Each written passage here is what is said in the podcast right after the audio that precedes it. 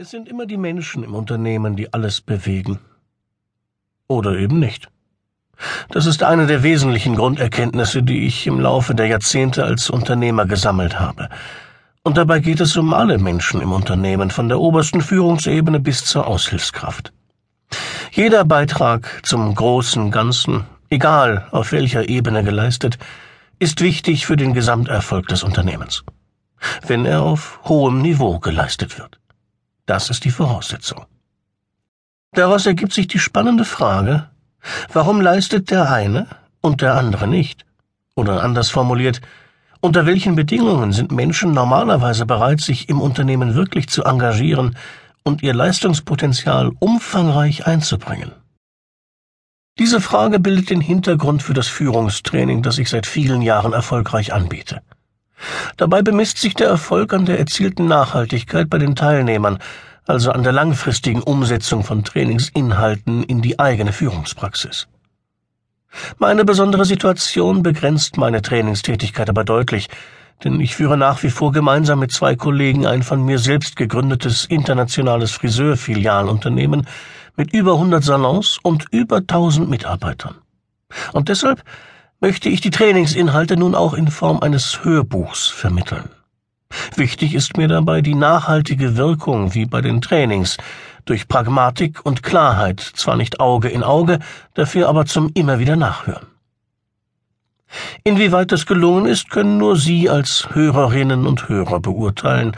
Ich würde mich sehr freuen, wenn Sie mir Ihre Erfahrungen in der Anwendung und Umsetzung der Inhalte dieses Hörbuchs gern auch kritische Beurteilungen zukommen ließen. Dafür wird am Ende des Hörbuchs eine E-Mail-Adresse angegeben. Rückmeldungen zur Wirkung sind für mich sehr wertvoll, denn dadurch profitiere ich von Ihren Erfahrungen, so wie ich von jedem meiner Trainings profitiere, weil ich immer mittrainiere.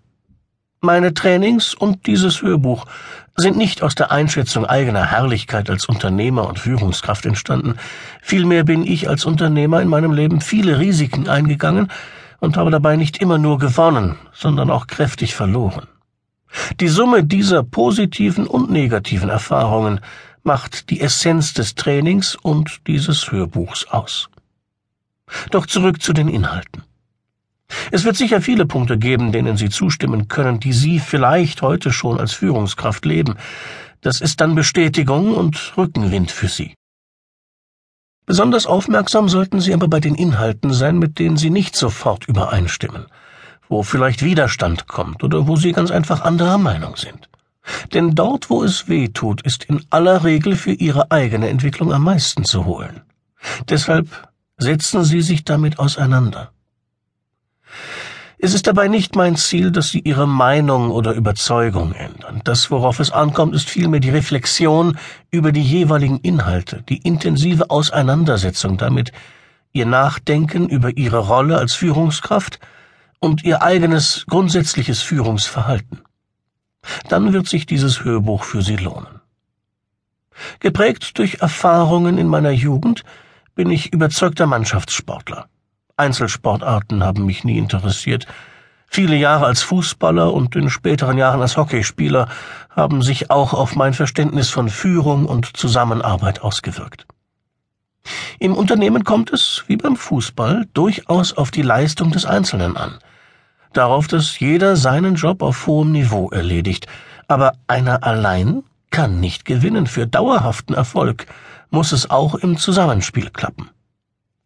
Im Zusammenspiel von Arbeitnehmern und Arbeitgebern hat es in jüngster Zeit einen unübersehbaren Wandel gegeben, nämlich den Wandel des Arbeitsmarktes. Eine ganze Führungsgeneration kannte bis vor kurzem nur die Situation relativ gut verfügbarer Arbeitskräfte am Arbeitsmarkt, also eher den Arbeitgebermarkt. Das ist inzwischen gekippt. Eingesetzt hat diese Entwicklung 2010 auf dem Ausbildungsmarkt. Erstmals seit vielen Jahren gab es mehr angebotene Ausbildungsplätze als Bewerber. Das setzt sich auch im allgemeinen Arbeitsmarkt rasant fort. Man denke nur an das Stichwort Fachkräftemangel, das uns in den Medien ständig begegnet. Und das beschreibt ja ebenfalls nur einen Teilaspekt. Dieser Wechsel zum Arbeitnehmermarkt stellt hohe, neue Ansprüche an die Unternehmen. Eine erstklassige Führungskultur